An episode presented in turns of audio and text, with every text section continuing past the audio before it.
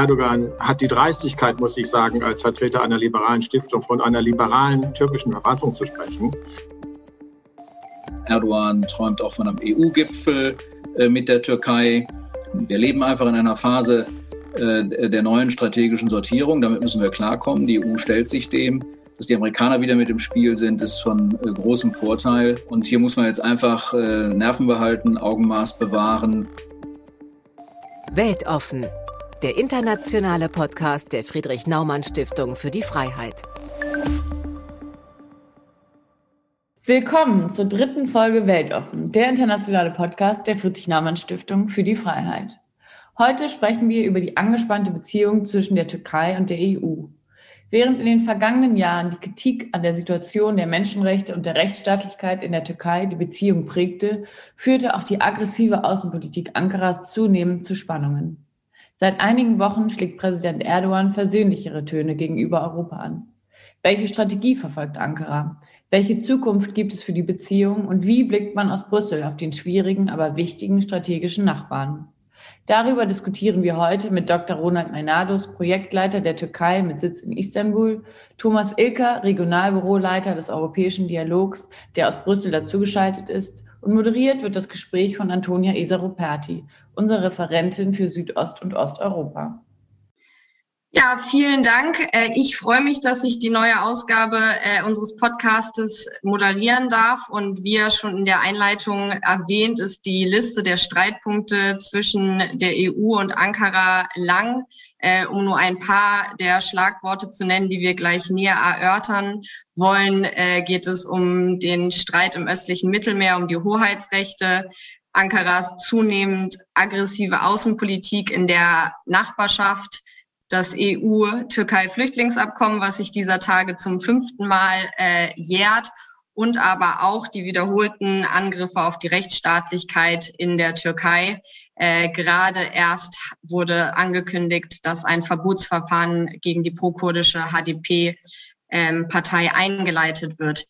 Ich würde gerne mit dir, Ronald, äh, in, äh, in Istanbul starten und dich bitten, vielleicht kurz zu skizzieren, wo die Hauptspannungspunkte sind, ähm, gerade auch in Anbetracht der Tatsache, dass am 25. und 26. März die EU-Türkei-Beziehungen wieder auf der Agenda des Europäischen Rates stehen werden.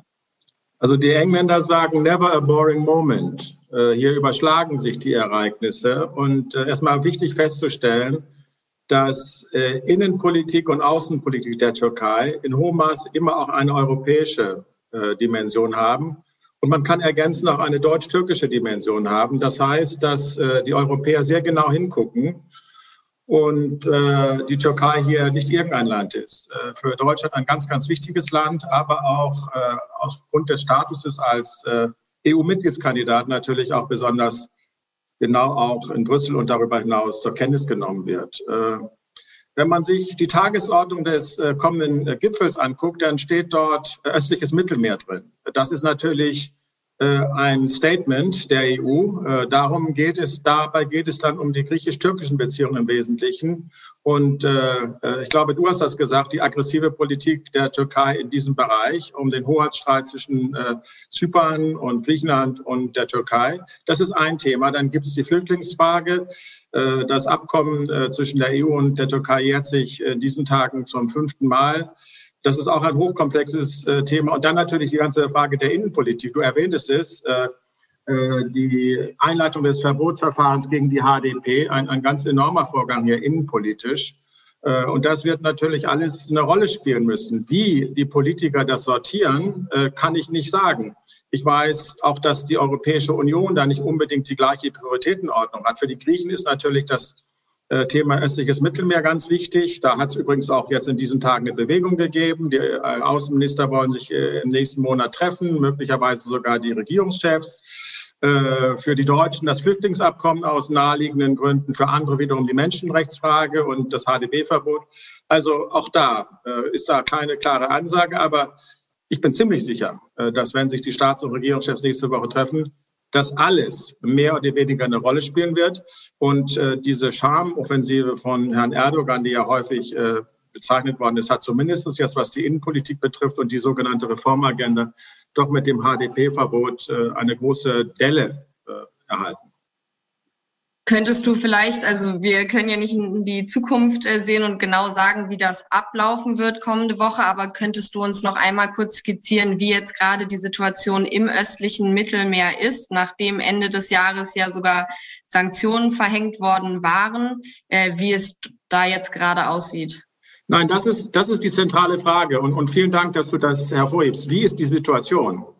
Äh, und die Situation ist im Vergleich zum vergangenen Jahr wesentlich entspannter. Äh, wir dürfen uns nicht, äh, wir dürfen nicht vergessen, dass, dass vor einigen Monaten noch kein geringer als der deutsche Außenminister vor einer Gefahr eines militärischen Zusammenstoßes gesprochen hat. Und diese Gefahr wird immer wieder auch von führenden Vertretern der Europäischen Union betont. Und dass diese Gefahr im Moment nicht besteht, ist allen Unkenrufen zum Trotz, allen verbalen Entgleisungen, wenn man es denn so nennen will, zum Trotz, im Moment gebannt, weil die türkische Regierung dieses Forschungsschiff, das ja im letzten Jahr, oder diese Forschungsschiffe, die ja im letzten Jahr für diese Unruhe gesorgt haben, nicht zuletzt deshalb, weil sie in Begleitung von Marineeinheiten in umstrittene äh, Gebiete fuhren. Diese Schiffe sind jetzt festgetaut.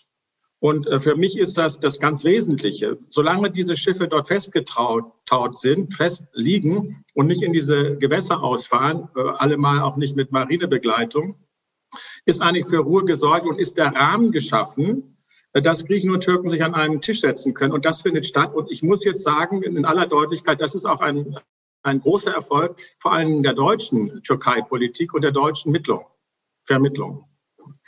Hat aus deiner Sicht äh, das deutsche Vermitteln zu diesem Umschwenken geführt oder äh, was sind noch andere Gründe, die vielleicht zu diesem, äh, dieser Veränderung in der Gangart äh, geführt hat?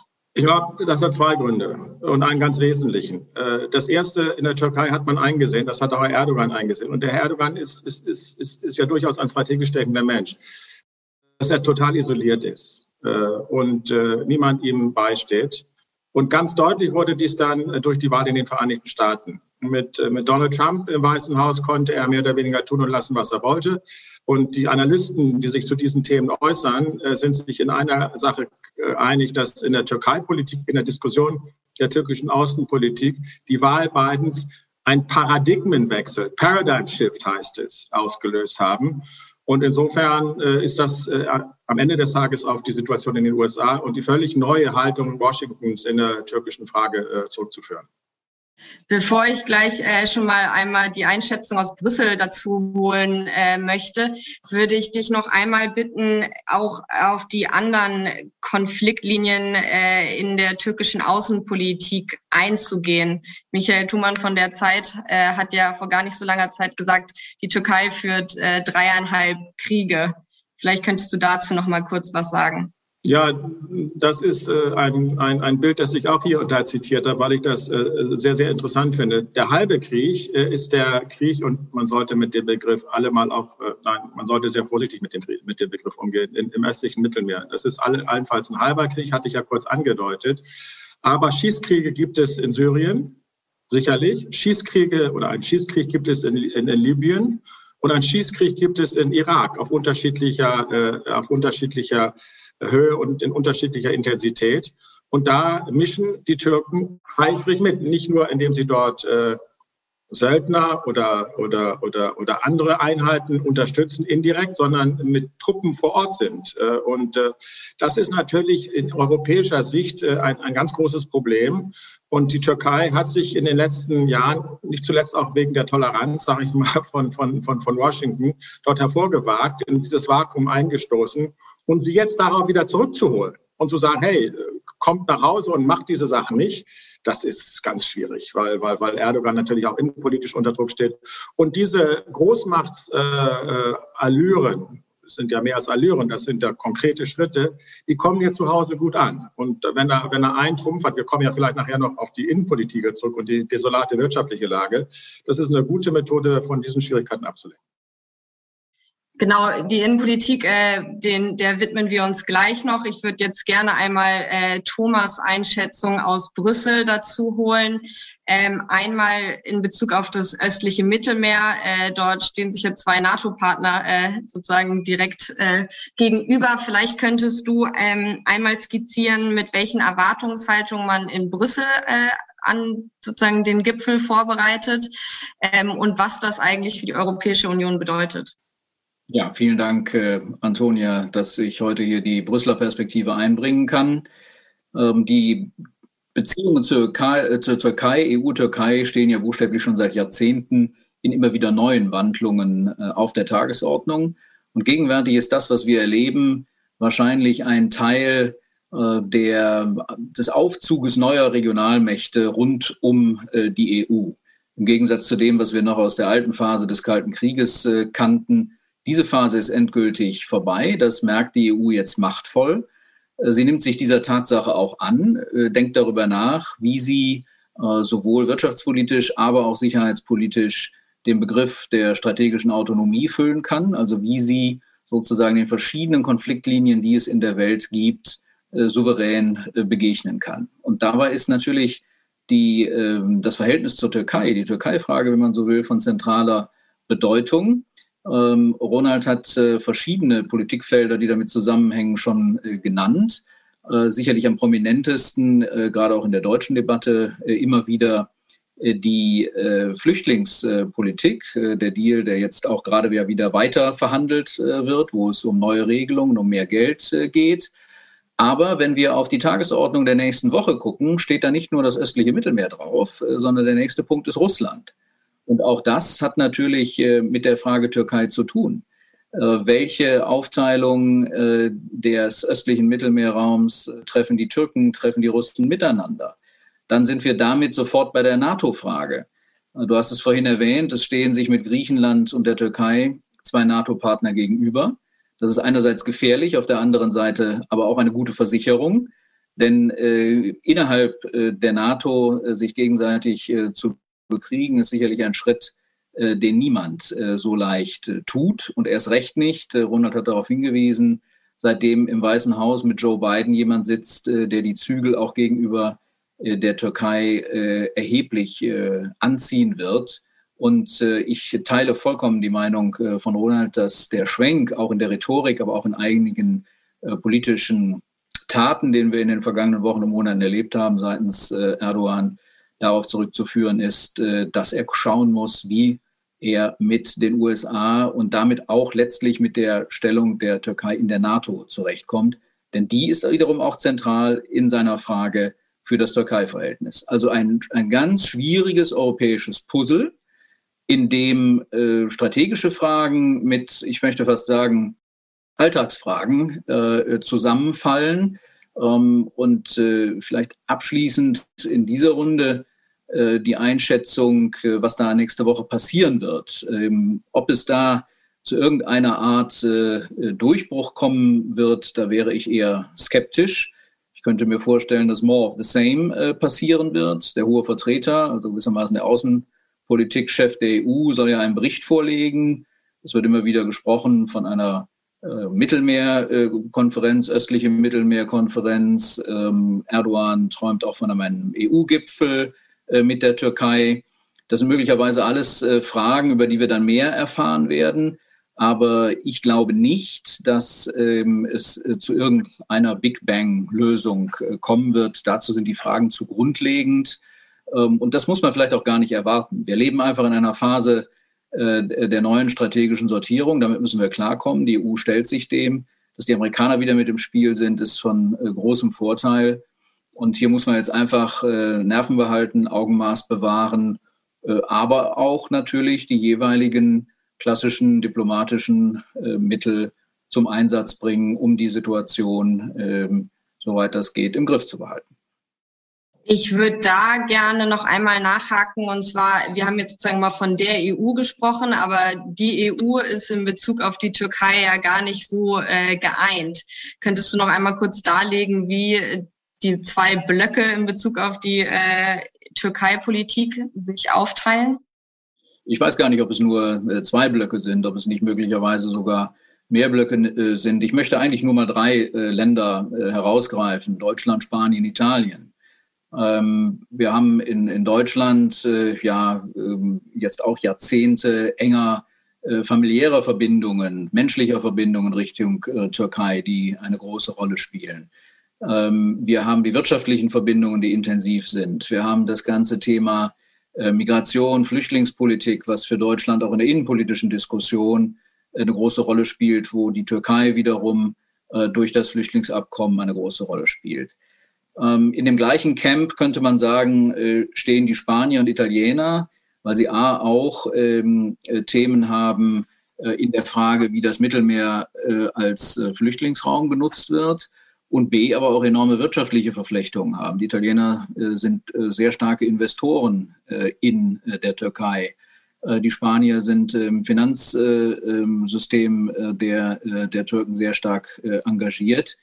Und ähm, wenn, man, wenn man diese drei Länder mal ins, ins Camp Türkei sozusagen bewegen würde, also mit etwas äh, mehr ähm, Bereitschaft, den Türken entgegenzukommen, könnte man natürlich äh, Frankreich etwa als sehr starken Counterpart äh, sehen. Wir erinnern uns noch an die Boykottaufrufe, die es vor nicht allzu langer Zeit bezüglich französischer Waren gegeben hat.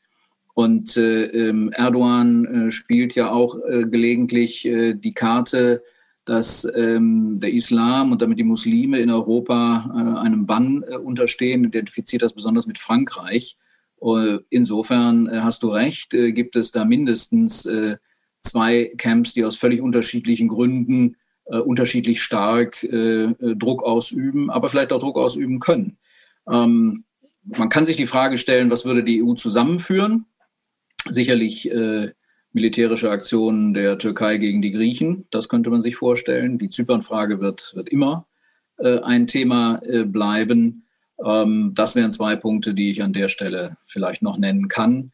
Aber ich rechne insgesamt damit, ähm, dass äh, ähm, man einfach äh, die Gesprächskanäle möglichst offen halten will, dass man beim Flüchtlingsabkommen zu einer Abstimmung kommen will und dass man auch eng mit den USA sich abstimmen wird, äh, um äh, auch über das NATO-Feld auf die äh, Türkei weiter Druck auszuüben.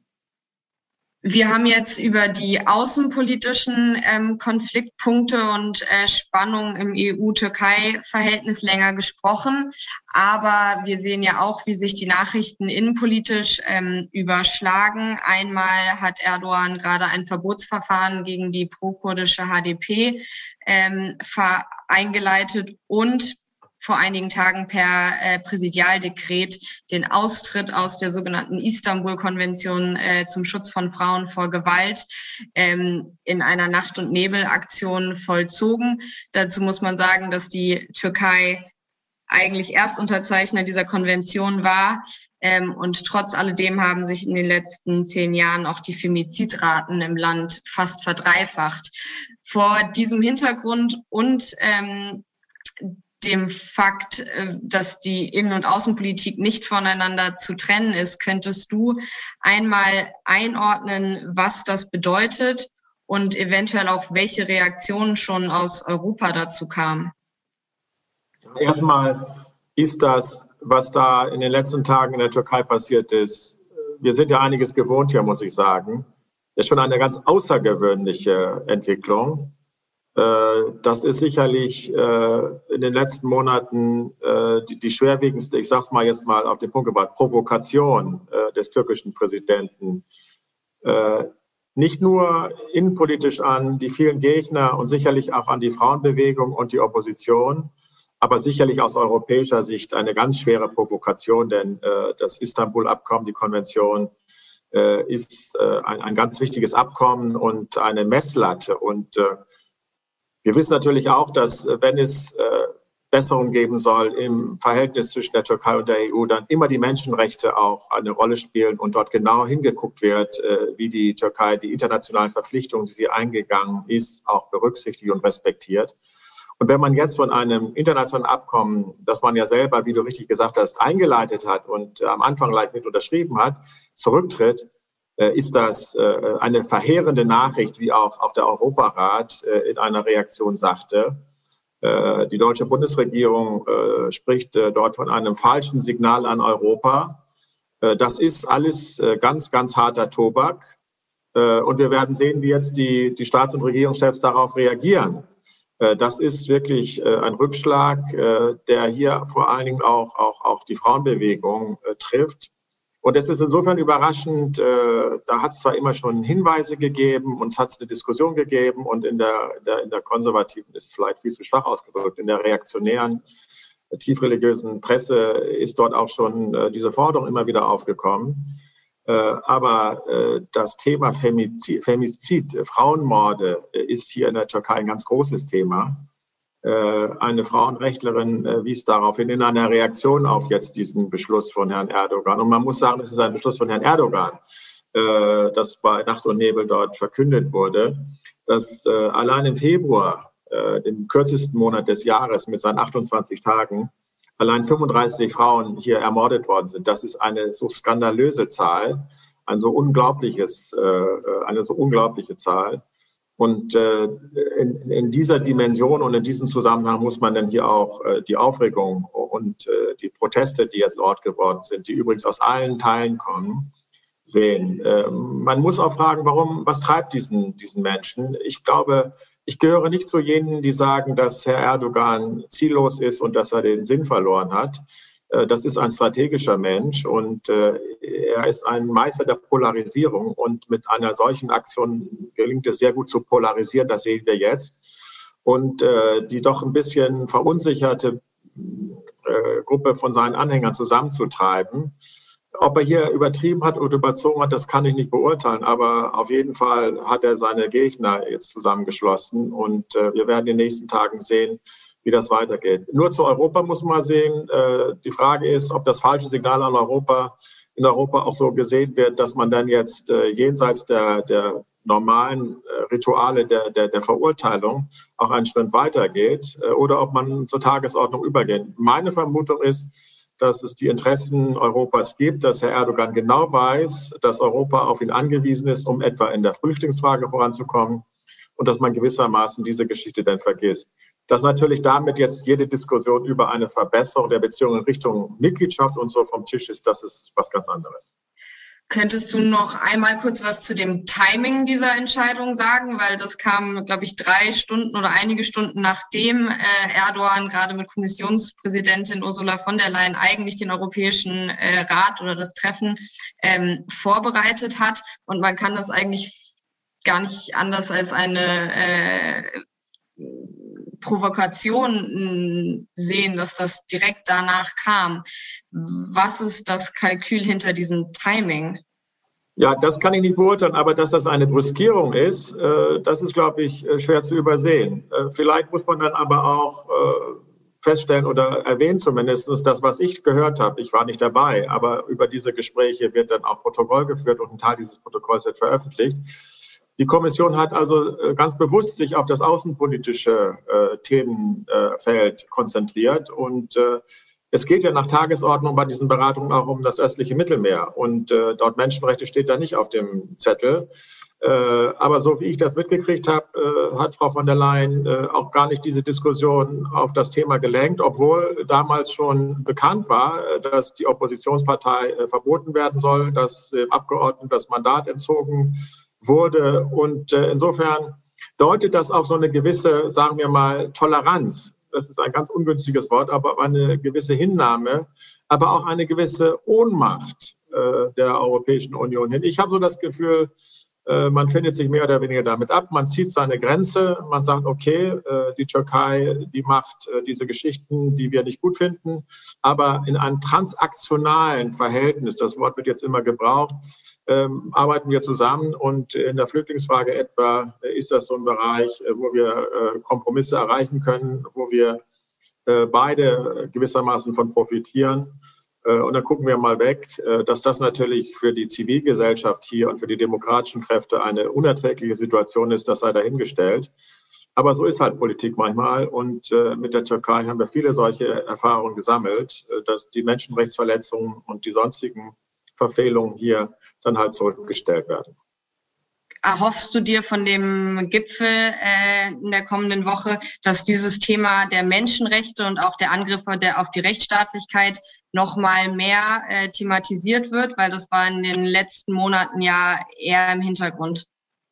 Also, ich, um ganz ehrlich zu sein, äh, das wird natürlich gesagt und auch so eine Erklärung der Bundesregierung, die muss kommen, die muss einfach kommen. Äh, aber ob sie kommt oder nicht, äh, die türkische Regierung hat schon gesagt, mischt euch nicht in unsere internen Angelegenheiten ein. Und gebetsmühlenartig wird gesagt, die HDP, äh, die Demokratische Partei der Völker, die den, den, die kurdischen Belange hier vertritt, wird dann als eine Terrorvororganisation bezeichnet. Und das ist ein ganz, ganz wichtiges Thema hier. Und sich dazu zu äußern, ist höchst gefährlich, weil die hiesigen Gesetze auch sehr schnell äh, dann einen in die Nähe des Terrorismus rücken und, und dann wird es brenzlig. Äh, und äh, das hat ja jetzt äh, der, der Abgeordnete erfahren und äh, das, äh, da wird sich nichts ändern, zumal und du hattest nach der Innenpolitik gefragt. Die Innenpolitik ist, ist für Erdogan ein, ein, ein wichtiges Thema. Man könnte ja sagen, ach, was die Innenpolitik, ich bin ein autoritärer Herrschaft, mich kratzt das alles nicht. Nein, wir müssen, um die Türkei zu verstehen, wissen, dass die Türkei eine Demokratie ist, keine liberale Demokratie, doch eine Wahldemokratie. Und Erdogan braucht eine Mehrheit der Stimmen. Wie er sie zurechtkriegt, das ist was anderes, aber hier wird gewählt. Und äh, 2023 sind Wahlen. Die, die Umfragen deuten für ihn in die falsche Richtung. Und er ist abhängig von einer rechts, rechts, rechts stehenden Partei, äh, der MDP, das ist MHP, das ist eine, eine, eine nationalistische, streng nationalistische Partei. Und die äh, will viel weiter gehen, als er geht. Und äh, Erdogan äh, hat sich da dem, in dieser Partei äh, äh, äh, sehr, sehr stark abhängig, in Abhängigkeit begeben. Und äh, das erklärt so ein bisschen äh, die Situation. Insofern, um deine Frage ganz klar und kurz zu beantworten, nein, innenpolitisch ist nicht damit zu rechnen. Der Präsident hätte eine ganz, ganz einfache Art, guten Willen zu zeigen, indem er zum Beispiel Osman Kavala freilässt. Eine, ein, ein Verlangen, das nicht nur die Menschenrechtsorganisationen und nicht nur auch aus dem liberalen Umfeld verlangen, sondern auch viele, viele, viele Türken. Äh, und das wäre ein Zeichen des guten Willens. Und, und das ist auch verschiedentlich auch angedeutet worden. Bevor sowas nicht kommt, äh, wo ein völlig harmloser, aber sehr einflussreicher in der Zivilgesellschaft und vor allen Dingen auch äh, äh, respektierter äh, Mensch freigelassen würde, gilt das alles jetzt als, als nicht sehr überzeugend. Ich möchte gleich auch nochmal den Blick auf die Rolle der Zivilgesellschaft äh, lenken, aber würde gerne erst noch einmal kurz darüber sprechen, nachdem wir jetzt viele der Streitpunkte leider ja nur anschneiden können.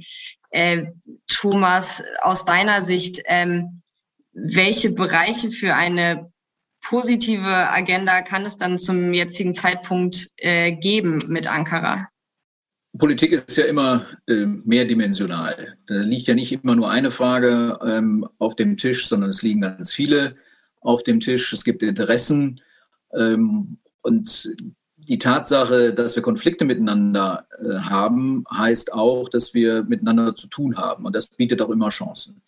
Die laufen äh, sicherlich einerseits über die Wirtschaftspolitik, die laufen aber andererseits auch äh, über die Stabilität.